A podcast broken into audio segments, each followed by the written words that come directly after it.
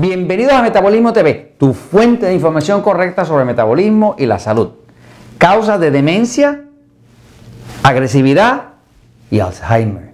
Yo soy Frank Suárez, especialista en obesidad y metabolismo. Quiero compartir con ustedes información de última investigación eh, que me parece muy interesante porque está hablando de las causas de la demencia, de la agresividad y del Alzheimer. Voy un momentito a la pizarra. Fíjense. Eh, cada día, según sigo investigando en la literatura científica, veo que toda la información está allá afuera.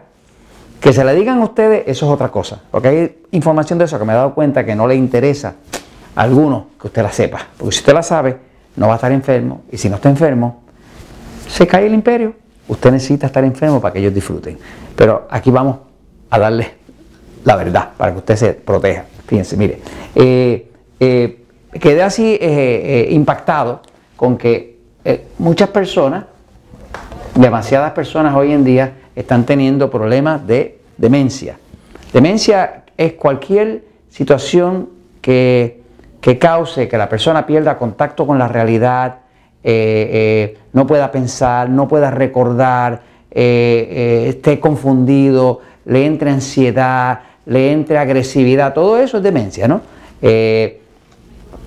Y está habiendo mucha agresividad en nuestra sociedad, mucha, mucha agresividad, mucha eh, agresividad de distintos tipos, social, familiar, de todo tipo. Y para colmo, la epidemia de Alzheimer que hay en todo el planeta es espectacular. Este, cuando yo me criaba, hace 40 años, había, casi no se oía de eso, ¿no? Hoy en día es rara la familia que no tiene algún abuelito, alguna abuelita, alguien, papá, mamá, que está sufriendo Alzheimer y ya ha perdido hasta la personalidad. Entonces, fíjense, el cuerpo humano, eh, todo lo que pasa en el cuerpo humano está dirigido pues por el metabolismo, ¿no? Porque el metabolismo es lo que crea la energía. ¿Qué hace el metabolismo? Crea energía. ¿Para qué sirve la energía? Para crear el movimiento. ¿Para qué sirve ese movimiento? Para darle vida al cuerpo. O sea, todo el cuerpo depende del movimiento. Si no hay movimiento, no hay vida, el corazón no bombea, nada de eso. Así que el metabolismo lo que hace es que produce energía. Eso es lo que hace. Ahora, esa energía nos da movimiento. Y ese movimiento es lo que nosotros llamamos la vida. Y si ese movimiento es a una buena velocidad, ni muy rápida ni muy lento, se llama vida saludable. Así que esa es la secuencia. Ahora, ese metabolismo está dirigido por el sistema nervioso. Sistema nervioso. Y ustedes me oyen constantemente hablando de que si pasivo, que si excitado y demás, porque desde que descubrí que el sistema nervioso controla el metabolismo, si yo quiero controlar cualquier cosa en la salud, necesito controlar el movimiento, controlar que haya suficiente energía, eso lo hace el metabolismo y por lo tanto tengo que pensar en el sistema nervioso. Ahora, ¿qué pasa? Que acabo de descubrir que hay estudios clínicos ya que demuestran, eh, estudios importantes, por ejemplo, hay un estudio que se llama, eh, dice, el estudio se llama así, dice en inglés, esto querría decir, en inglés dice, a largely unnoticed but devastating relationship. ¿Qué quiere decir? Eh, dice, eh, algo eh, no grandemente no observado, pero que tiene una relación devastadora. este estudio lo hace el doctor Domis y un grupo de otros científicos, ah, pero es un estudio muy, muy completo con miles y miles de personas, donde básicamente pudieron probar que la, problemática de muchas de las enfermedades que nosotros conocemos está causado por una deficiencia. Una deficiencia de una vitamina que es la vitamina B12. La vitamina B12 es una vitamina que es esencial al sistema nervioso. O sea, no puede haber un sistema nervioso saludable si no hay B12.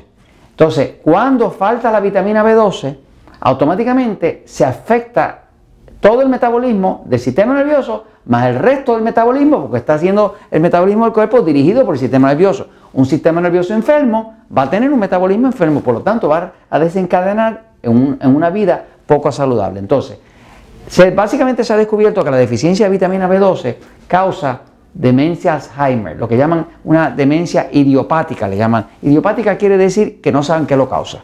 La palabra, cuando usted oye que el médico dice es idiopático, le está diciendo no sé qué lo causa. Eso es lo que es una forma fina de, decir no sé qué entre lo causa. Así que la demencia Alzheimer, depresión por vitamina B12, violencia doméstica por vitamina, falta de vitamina B12, bipolaridad, ah, que cambia de personalidad por falta de vitamina B12, criminalidad, personas que terminan en actos criminales que después se descubre que lo que tenían una deficiencia de vitamina B12. Porque el sistema nervioso controla todo, inclusive eh, eh, la función del cerebro, todo, que entonces te afecta las emociones, las actitudes.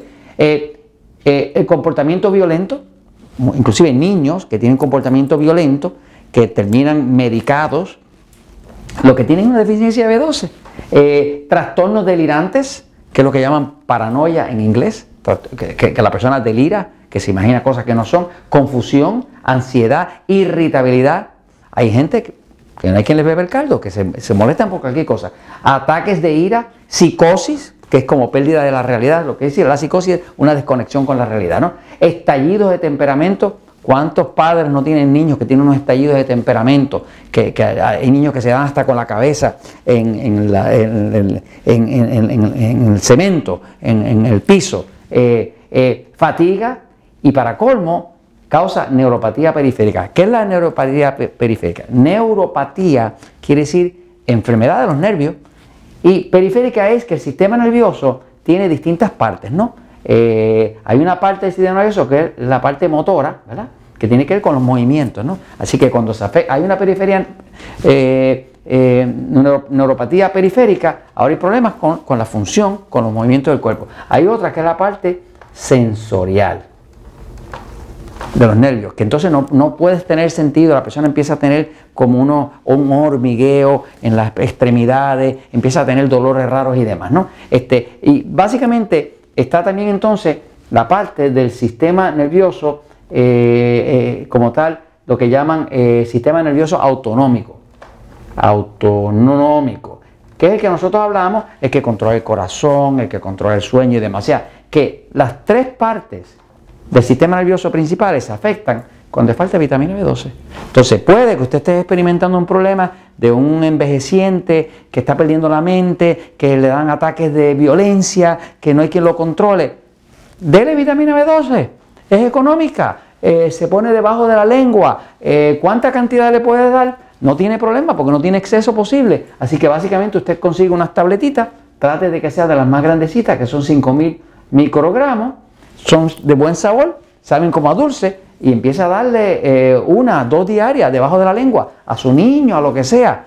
¿Qué puede pasar? Si usted se va a ir a probar eso en un laboratorio, tiene que saber que las pruebas de laboratorio tienen que dar 200 eh, nano por la medida que sea. Tiene que estar de 200 para arriba. Eh, aceptan a veces que es bueno 50, no sirve. Así que Trate la vitamina B12 si está experimentando cualquiera de estas cosas, porque déjeme decirle que la verdad siempre triunfa.